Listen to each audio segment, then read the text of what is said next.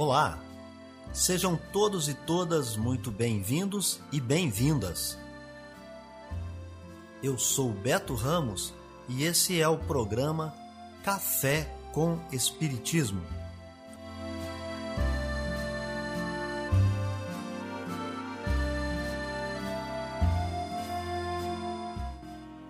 Um programa diário que aborda temas da filosofia, de conhecimentos gerais e de espiritismo.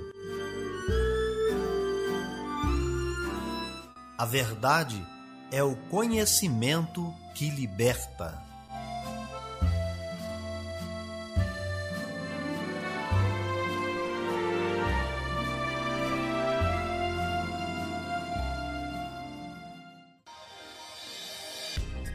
Bom dia, boa tarde, boa noite, boa madrugada para todos e todas. Hoje é quinta-feira, 17 de junho de 2021 e está no ar Café com Espiritismo. Um programa com notícias, informações, mensagens e dicas importantes que você acompanha só aqui no Café com Espiritismo. A gente vai trazendo para você as efemérides, o dia na história, os fatos históricos e as personalidades.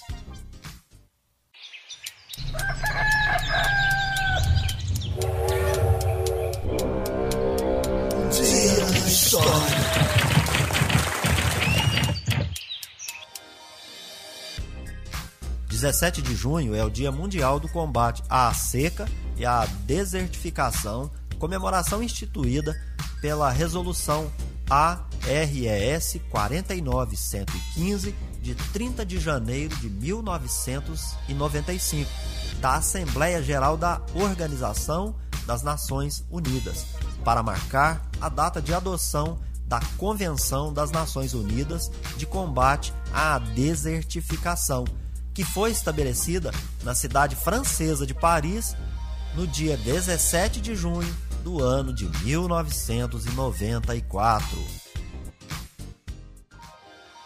Viver bem. Dicas de como conviver harmoniosamente em todas as fases da vida. Para você que busca sua melhora individual, temos dicas de esportes, alimentação saudável, leitura edificante, hábitos espíritas e profissões. Viva bem e favoreça sua saúde física, mental e espiritual. Confira agora dicas de uma alimentação adequada e saudável. Faça dos alimentos in natura ou minimamente processados a base da alimentação. Predominantemente de origem vegetal, os alimentos in natura constituem a base ideal para uma alimentação nutricionalmente balanceada, saborosa, culturalmente apropriada e promotora de um sistema alimentar sustentável. Os alimentos in natura incluem variedades de todos os tipos de grãos, raízes, tubérculos, farinhas, legumes, verduras, frutas, castanha, ovos, leite e carnes. Evite o consumo de ultraprocessados. O consumo de ultraprocessados é desencorajado por diversos motivos. São nutricionalmente desbalanceados, favorecem o consumo excessivo de calorias, contêm aditivos industriais e excesso de gordura, açúcar, sódio, entre outras substâncias nocivas à saúde. São produtos como biscoitos doces e salgados, sucos em pó, refrigerantes, temperos prontos, embutidos, salgadinhos de pacote e guloseimas. E tem muitos outros, viu? Se você quer saber como identificar um alimento ultraprocessado, observe a lista de ingredientes na embalagem do produto. Em geral, a presença de cinco ingredientes ou mais classifica o alimento como ultraprocessado. Mas fique atento para aqueles ingredientes que trazem formulações industriais ou nomes desconhecidos. Notícias do Brasil e do mundo é aqui no Café com Jornal. Um projeto aprovado pelo Congresso Nacional que abre crédito suplementar de 415 milhões do Fundo Nacional de Desenvolvimento Científico e Tecnológico, FNDCT, para custear testes clínicos de vacinas nacionais contra a Covid-19 nas fases 1 a 3 foi sancionado pelo presidente da República na última sexta-feira, dia 11 de junho. O fundo é vinculado ao Ministério da Ciência, Tecnologia e Inovação, MCTI. Atualmente, três imunizantes estão sendo desenvolvidos com o apoio do Ministério. Em março, a Versamune, que usa uma proteína do coronavírus para estimular a produção de anticorpos no organismo, foi protocolada na Agência Nacional de Vigilância Sanitária, Anvisa, para início dos testes clínicos das fases 1 e 2. Somente após a fase 3 é que pode ser requerida a autorização emergencial para uso na população. O crédito suplementar total autorizado pela lei é de cerca de 1 bilhão de reais. Além dos testes clínicos, também serão destinados recursos para obras, meio ambiente, defesa e direitos humanos. Reportagem Poliana Fontinelli. Na última sexta-feira, dia 11 de junho, o Instituto Butantan entregou ao Ministério da Saúde um novo lote de 800 mil doses da vacina contra a Covid-19, a Coronavac. Essa remessa faz parte das 5 milhões de doses previstas para serem liberadas ao longo do mês de junho para o Programa Nacional de Imunizações, PNI. Essas doses entregues contemplam o segundo contrato firmado com o governo federal para a entrega de 54 milhões de vacinas. O primeiro, de 46 milhões, foi cumprido em maio. No total, o Butantan alcança a marca a 48 milhões de vacinas fornecidas desde 17 de janeiro, quando o uso emergencial do imunizante foi aprovado pela Agência Nacional de Vigilância Sanitária Anvisa. Segundo o governo estadual de São Paulo, até o final de junho, o Instituto deve receber um novo lote de 6 mil litros de ingrediente farmacêutico ativo, IFA, para a produção de mais 10 milhões de doses. Reportagem Poliana Fontinelli. A imunização por faixa etária de pessoas abaixo de 60 anos, sem comorbidades, teve início em 53% dos municípios brasileiros. Desses, 71% estão vacinando pessoas acima de 55 anos, 19% entre 50 e 55 e 9% já começaram a vacinar abaixo dessa faixa etária. Os dados são de uma pesquisa semanal realizada pela Confederação Nacional de Municípios, CNM, entre os dias 7 e 10 de junho. Além disso, o levantamento também mostrou que 47% dos municípios iniciaram a vacinação de gestantes e puérperas sem comorbidades. Para esse público, a vacina mais utilizada pelos gestores é a Coronavac.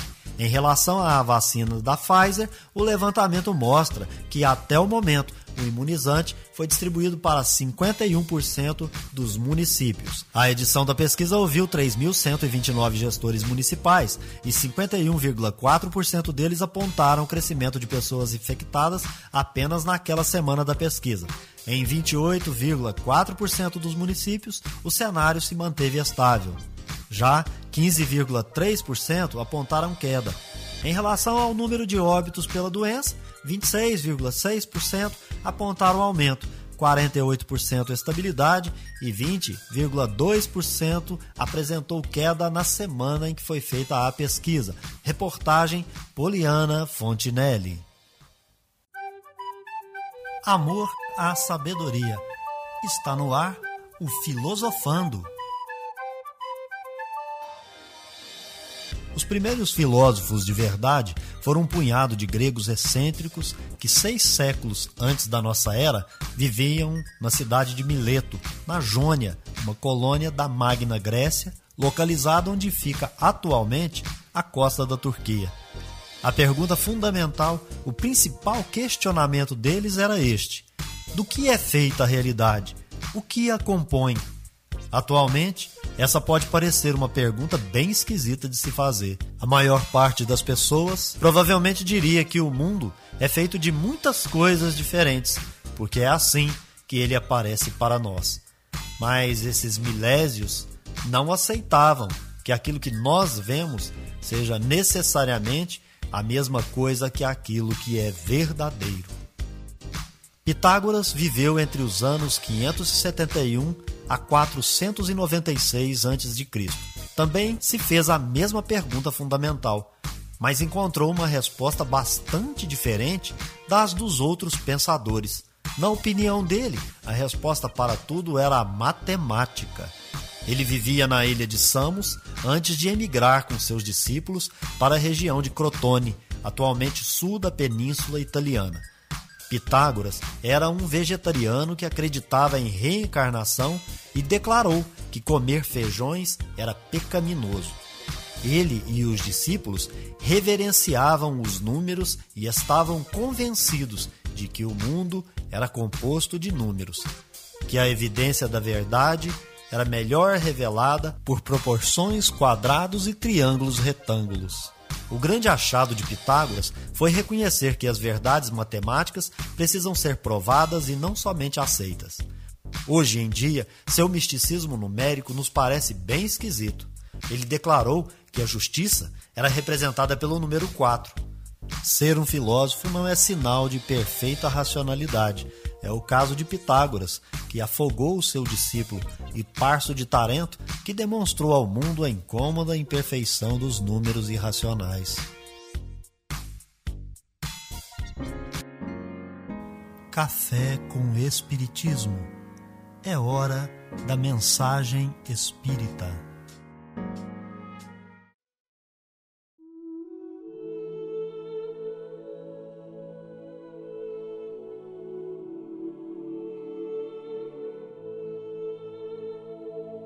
Nós vamos falar a respeito da prece e no capítulo 26 da obra Conduta Espírita, nós vamos receber algumas advertências de André Luiz com relação a esse tema.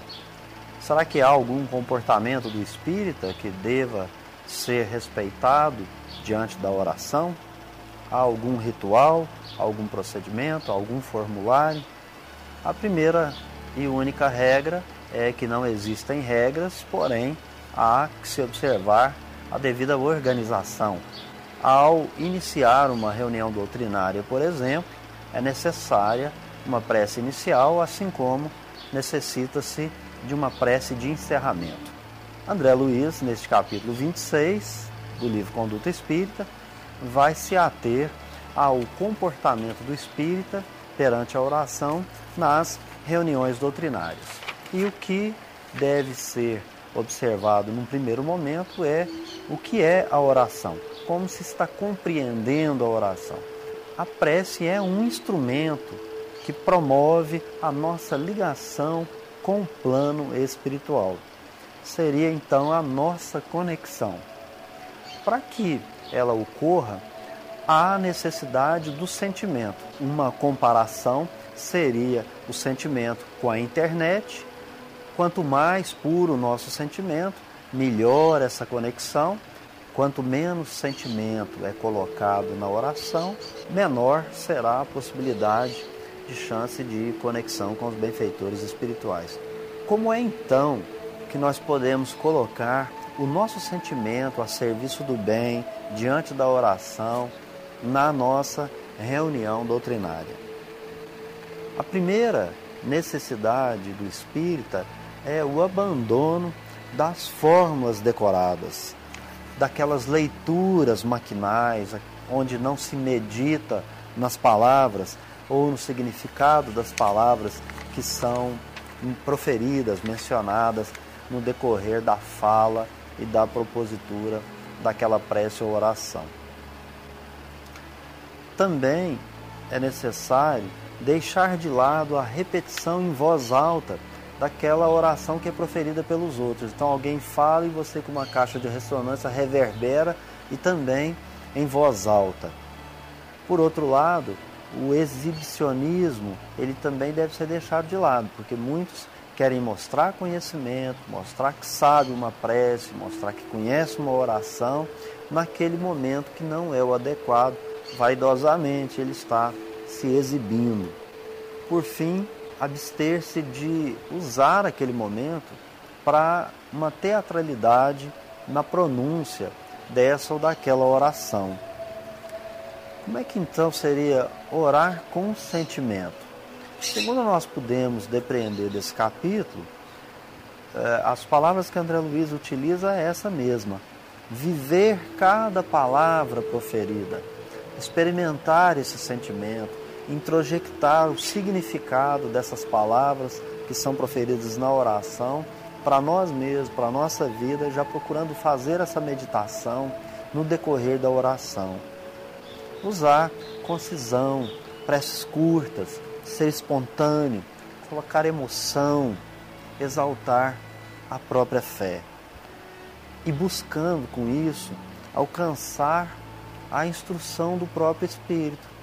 Porque naquele momento, aberto o canal de, de conexão com o plano espiritual, os mentores passarão a transferir e a ditar as suas mensagens por intuição, para os próprios médiuns que ali se encontram preparando para as atividades que, que ocorrerão naquele dia e naquela reunião. E também ligar o nosso pensamento em coisas adequadas, não ficar direcionando o pensamento naquilo que não é o desejável. Então, no que, que nós vamos pensar nesse momento em que a oração está sendo proferida?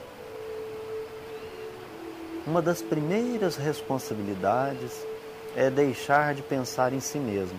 Pensar naqueles outros que nós ferimos ou nós melindramos e mentalmente, a cada espírito que vem à nossa mente, pedir o perdão dessa ofensa que foi feita. Então, em silêncio, eu busco no pensamento cada irmão que eu ofendi e vou ali, à medida que a oração vai saindo do coração, pedindo perdão para esses que nós ofendemos. Sempre também pedir pelos outros, deixar de ficar pedindo para nós mesmos, porque, como já foi ensinado para nós, é dano que se recebe. O Evangelho que André Luiz nos traz não poderia ser outro senão no Evangelho de Mateus, capítulo 26, versículo 41, vigiai e orai para que não entreis em tentação. Então, o vigiar é vigiar a conduta, saber o que, que está fazendo, não deixar a coisa acontecer e não ocupar o espaço para apenas ocupar esse espaço, mas realmente para entrar naquele momento em que a oração é proferida como um trabalhador. Então, antes de iniciar a oração, vigiar o sentimento, vigiar o pensamento e o final, não cair em tentação a tentação seria aí os desejos da carne, as paixões humanas, que nós podemos citar três delas conforme nós fomos depreendendo desta é, fala, desse ensinamento de André Luiz, que seriam a vaidade, o egoísmo e orgulho. E é assim que com oração no início, no final da reunião doutrinária, com o uso desse sentimento adequado, com essa pureza de sentimento de coração, que será alcançado e conseguido resultados ilimitados. André Luiz compara uma oração com esse sentimento puro ao próprio amor. Em ambos os casos, o que se alcança com isso são resultados ilimitados.